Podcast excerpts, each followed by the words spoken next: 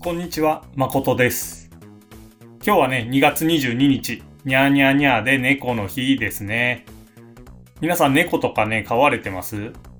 僕はね、実家にいた時、まあ小さい頃からね、猫をペットとしてね、飼ってたんですけど、今はまあ子供がアレルギーがあったりするので、猫は飼えてないんですよ。代わりにね、えー今ハムスター2匹飼ってるんですけど、でもね、やっぱりね、猫可愛いですよ。実家に時々帰るんですけど、その時ね、えっと、まあ、僕がいなくなって飼い始めた猫なんで全然僕に懐いてないんですけど、やっぱりね、それでもその猫の仕草とか見てるとね、ああ、癒されるなっていうふうに思ったりします。猫派、犬派、いろいろあるかなと思うんですけど、僕はね、なんか、自分の都合のいい時だけすり寄ってきて甘えてくれる猫っていう存在ね、結構好きなんですよ。犬はね、遊んでくれ遊んでくれみたいな感じでね、しょっちゅうひっついてきたりするんですけど、まあ、あれはあれで可愛いのかもしれないんですけどね、なんか僕にとってはね、ちょっと、いや、それは、ちょっとしんどいなっていう 感じもね、あったりするので、猫ぐらいの距離感がね、一番好きです。でね、僕がね、小さい頃は、まあ、ペットはペット、えーだったんですよ。えっ、とね、家族とはやっぱり違ってて、まあ、ペットが死んだらやっぱり悲しみはしたんですけど、今ほどね、なんかペット層とかっていうのはない、なかったんですけど、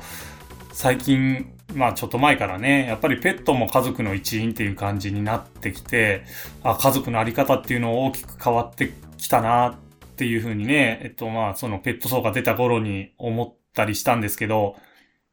まあ時代とともにね、家族のあり方とか人との関わり方、そういったものね、大きく変わってくるかなと思うんですけど、やっぱりね、えーそんな中でも変わらないものっていうのは、その人だったり、まあその、ね、ペット、そのペットって言ったら言い方変だけど、えーまあ、相手に対するね、リスペクトの心を持って接するっていうのはね、えーまあ、どんな時代でも変わらないし大事なことだろうなっていうふうに思っています。このね、相手をリスペクトするっていうことをね、えーまあ忙しかったりすると、忘れてしまいがちなんですよね。結構自分勝手な思いだけで相手を判断してしまったりとか、相手をね、批判しそうになってしまったりすることっていうのは、まあ往々にしてあったりするんで、時々ね、この相手をリスペクトして、とちゃんと相手のことをリスペクトして関われてるかなとか、声かけできてるかなとか、そういったことをね、えー思い出しながら、やっぱりね、仕事とか生活とかしていかないと、まあ、いろんなトラブルも起こしてしまうだろうし、相手にももちろん嫌な思いさせてしまうし、同時にね、こう、後からそれを思い返した自分もね、嫌な気持ちになってしまうので、誰もね、いいことはないかなっていうふうに思ったりするんで、やっぱりね、このリスペクトの気持ちを忘れず、時々思い出すようにして生活していきたいなと思ってる今日この頃です。といったところでね、えー今週も窓の外にいる皆さんに僕の声を届けていきたいと思います。窓の外、スタートです。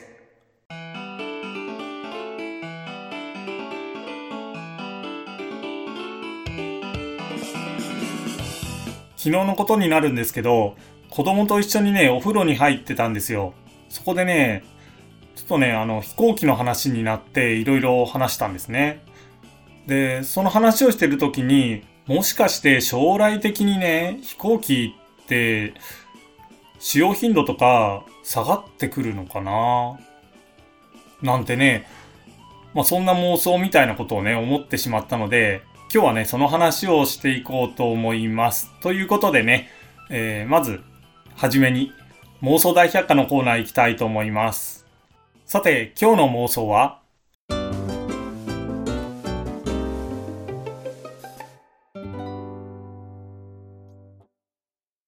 今よりもテレワークの技術やメタバースが進んだら、飛行機は使わなくなるんじゃないか。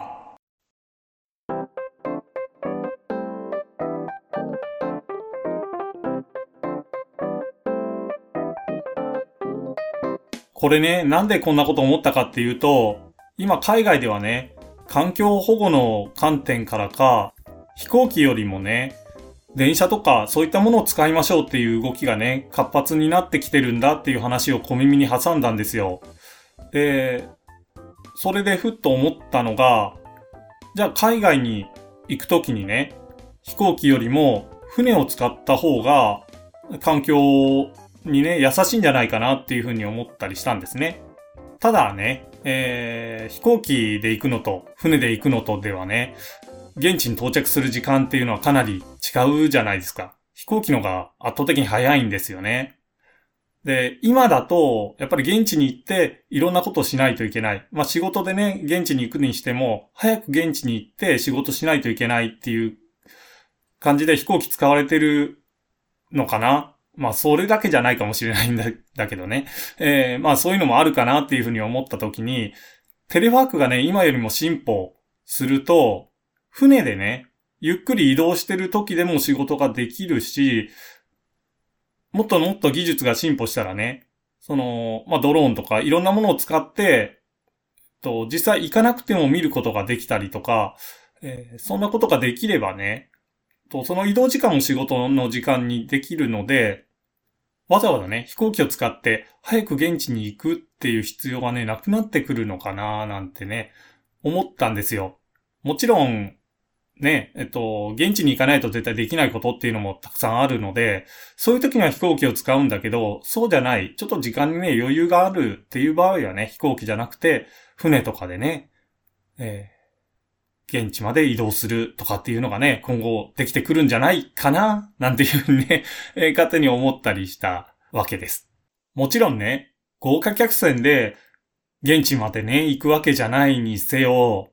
外に出たらね、一面の海が広がっていたりとか、潮風をね、感じることができたりとか、そういったね、と普段と違う環境で仕事しながら移動しながらっていうね、ワーケーションみたいな感じがね、できるっていうのもこの船でのね、移動、えー、そのメリットなんじゃないかなっていうふうに思ったりします。金額的なこととかね、そういったことはちょっと全然、えー、考えてないので、もしかしたらね、船旅になると費用がね、余計かかってしまったり、そういうことはあるのかもしれないんですけど、えー、もしかしたら、ね、テレワークの技術みたいなのがね、今よりももっと進化したら、そんな世界っていうのもあるんじゃないかなーなんていうことをね、昨日ね、お風呂の中で妄想したりしました。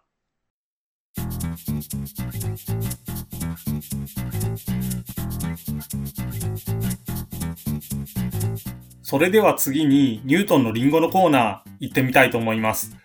今回でね、えー、ソーシャルワークの歴史はね、ちょっと終わろうかなっていうふうに思ってるんですけど、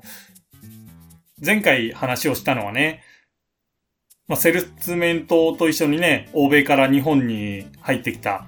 えー、民生委員のね、前身である方面委員っていうのが、まあ、大阪府が一番最初にね、設立して、まあその後全国に定着していったっていう話とかね。まあ大阪府が一番最初にやったから、もしかしたら大阪府ってね、その福祉とかに関して結構、えー、取り組みが盛んなのかななんていうことをお話ししたんですけど、じゃあそのね、方面委員の話をちょっとして、えー、その後ね、戦後の、えー、公的扶助制度、えー、その話もね、え、続けてしていきたいなっていうふうに思ってます。このね、方面委員は名誉職として地域の中間層、え、例えばね、お医者さんであったり、お寺のね、住職さんであったりに任されていくことでね、日本における地域互助制度のね、伝統の中に欧米のケースワークっていうのを取り入れようとしたっていうね、手法だったんですよ。まあそんな中でね、1927年に第1回全国方面委員大会っていうのが開催されて、そこでね、えー、国による給品制度の拡充っていうのがね、この方面委員の方から要望されました。まあそれを受けて政府の方は29年に市町村による救護責任を定めた救護法っていうのをね、制定するんですけど、まあ、財政がね、ちょっと苦しくてですね、これ、実施できなかったんですよね。なので、まあ、方面員をね、中心として、その後、互助法のね、実施を求める運動が継続的に行われていったんですね。で、そんな運動の中で、えー、天皇へのね、上層なども行われたことから、1931年に救護法っていうのが実施されることとなりました。もちろんね、その、法務員の方々が天皇にね、実施をしてくれっていう風にね、上層しただけがね、えー、実施の原因ではないんですけど、まあ、この、ね、上層したっていうのも一つの要因なんだろうなと思いますし、えー、この他の要因としましては、1920年代のね、関東大震災とか、あと、経済変動によるね、社会不安の増大とか、そういったものもね、実施の背景にはありますし、まあ、とね、1917年には、えー、戦争からね、帰ってきた少尉兵とかですね、戦死者家族を対象にした軍事救護法っていうのがね、制定されたっていうこともね、えー、この一般、一般の方々に向けたって言ったらあれですけど、まあ、救護法がね、制定される要因にもなったんじゃないかっていうふうにね、本には書かれていました。それではね、次に公的扶助制度の戦後改革についての話をしていきます。救護法によって法務員によるソーシャルワークとか、あと養老院とかね、孤児院などの民間事前施設が制度化されていったっていうね、ことがあって、日本のね、初期のソーシャルワーク実践の大半っていうのは、この救護法によってね、制度化されていったというふうにね、考えてもいいんじゃないかっていうふうに言われてます。まあ、こういった背景からね、日本初期のね、ソーシャルワーク実践をしていた救護行政っていうのは、第二次世界大戦後のね、改革によって生活保護行政へとね、繋がっていくこととなります。この生活保護法ができた時に法面委員がね、民生委員っていう風に名称変更となります。で、この民生委員はね、厚生大臣が移植する無給の特別公務員という立場で、まあまずね、GHQ の理解を得ようとしたんですけど、この無給っのね、特別公務員っていうのが、えー、まあ、理解を得られなかったのかどうなのか、ちょっとそこら辺はね、はっきりわかんないんですけど、GHQ がね、これを良しとしなかったんですよ。なので、まあ、この GHQ の判断を受けて、1950年にね、新生活保護法っていうのが、えー、できるわけなんですけど、えー、この新生活保護法で、えー、実施機関っていうのが市町村長とそれを補助する有給の専門職である社会福祉主事っていう風にね、されて、えー、まあ、これをね、GHQ が受け入れて実施されることとなりました。まあ、これによって、まあ、民生委員がどういう立場になったかっていうと、まあ、このね、専門職である社会福祉主事に協力する協力者っていう位置づけとなって、えー、現在に至るわけです。でね、えー、この社会福祉主事と民生委員のパートナーシップによる、えー、生活保護のケースワークっていうのがこれから先行われていくことになるわけなんですが、社会福祉主事のね、多くはケースワークの経験がないね、えー、まあ公務員の方だったので、まあ実質的にね、このケースワークを担っていたのは、まあ民生委員であったし、まあこれがね、えー、まあ、無給というか、ボランティアというか、そういったものにね、頼っているっていうところがね、ちょっと、まあね、どうなのかなっていうのを僕なんかは感じるわけですよ。で、まあそのね、しわ寄せというか、それが、まあ今、えー、現代ね、来てる部分っていうのもあるんじゃないかななんていうふうにね、思ったりします。戦後日本の社会福祉制度っていうのは、法理念はね、戦前のものと全く異質なものなんですけど、実施内容はね、あまり戦前のもの変わってないんだろうなっていうふうにね、思われまして、まあ、例えば、保育っていうのは母親がね、やるもので、やむを得ない事情がある場合に、まあ、国とかね、えー、まあ、実施機関が、えー、それをね、補助しますよ、みたいなね、制限的なね、ものだったし、またね、身体障害者に関しても、傷病軍人用のね、病院とか施設などでのリハビリテーションが行われるなどね、えー、まあ、実施はね、伴ってないような感じだったんですよ。理念はね、もちろん変化はしてるんですけど、実施が全然伴ってないっていう状況だったわけです。で、まあ、この時代はね、福祉散歩時代っていうふうに言われるんですけど、えー、これがね、時代が進んで、えー、1960年のね、福祉六法時代になってから、えー、このね、実施が伴ってないっていう状況に変化が現れてきます。この1960年代っていうのは、日本の福祉が生活保護世帯から低所得世帯へと対象をね、拡大していく、そんな時代なんですね。まあ、これはね、なんでかっていうと、まあ、高度経済成長による国民所得の上昇によって、生活保護受給者世帯へのね、処遇問題っていうのが起きてくる。えー、これとですね、あと、所得がね、この、保護水準に接している、もうボーダーライン層のね、問題っていうのが出てきたっていうのがね、えー、大きな要因となってます。これに対して、えー、各福祉法っていうのが整備されていくわけですね。で、この各福祉法なんですけど、えー、福祉散歩時代っていうのは、まあ、生活保護法、あと児童福祉法、身体障害者福祉法の3つだったんですけど、これがね、1960年代、えー、福祉六法時代っていうのになってくると、精神薄弱者福祉法。まあ、これがね、1998年に知的障害者福祉法っていうものに、えー、改正されるわけなんですが、これと老人福祉法、母子福祉法の三法っていうのがね、できて、まあ、この、最初のね、1950年代の三法と、この60年代の三法合わせて六法っていう風になるわけなんですけど、まあ、このね、各福祉法の整備と、あと、一方でね、国民年金とか国民医療保険などの社会保障っていうのもね、えー、整備されて、えー、これがまあ、ボーダーライン層とかね、そういったところも保護する役割を果たしたんだっていうふうにね、言われています。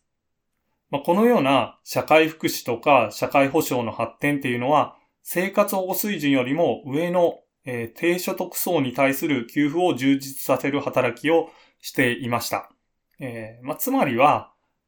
社会福祉の役割っていうのが、低所得者層に対する、まあ、給品からね、えー、防品、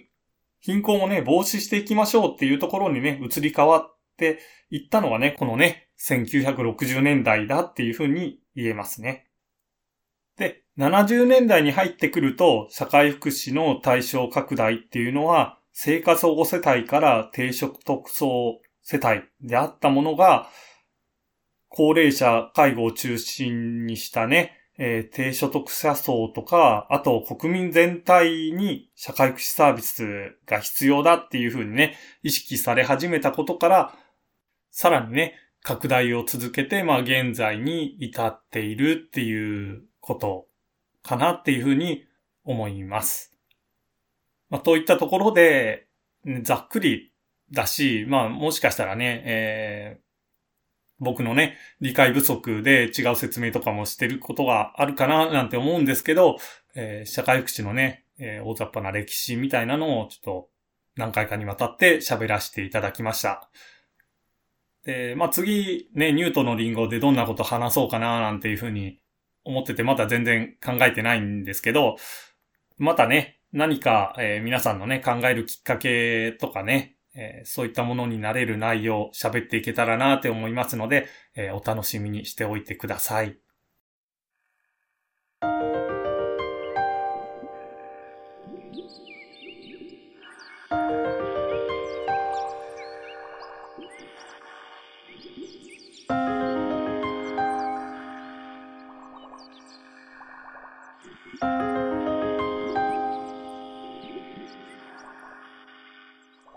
それでは今週はこの辺りで失礼します。エピソードの概要欄に Google フォームのリンクと Twitter のリンク貼っていますので、そちらからお便りをいただけると嬉しいです。リスナーの皆さんとのつながりが、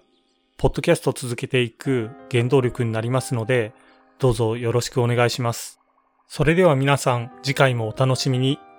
パーソナリティは誠でした。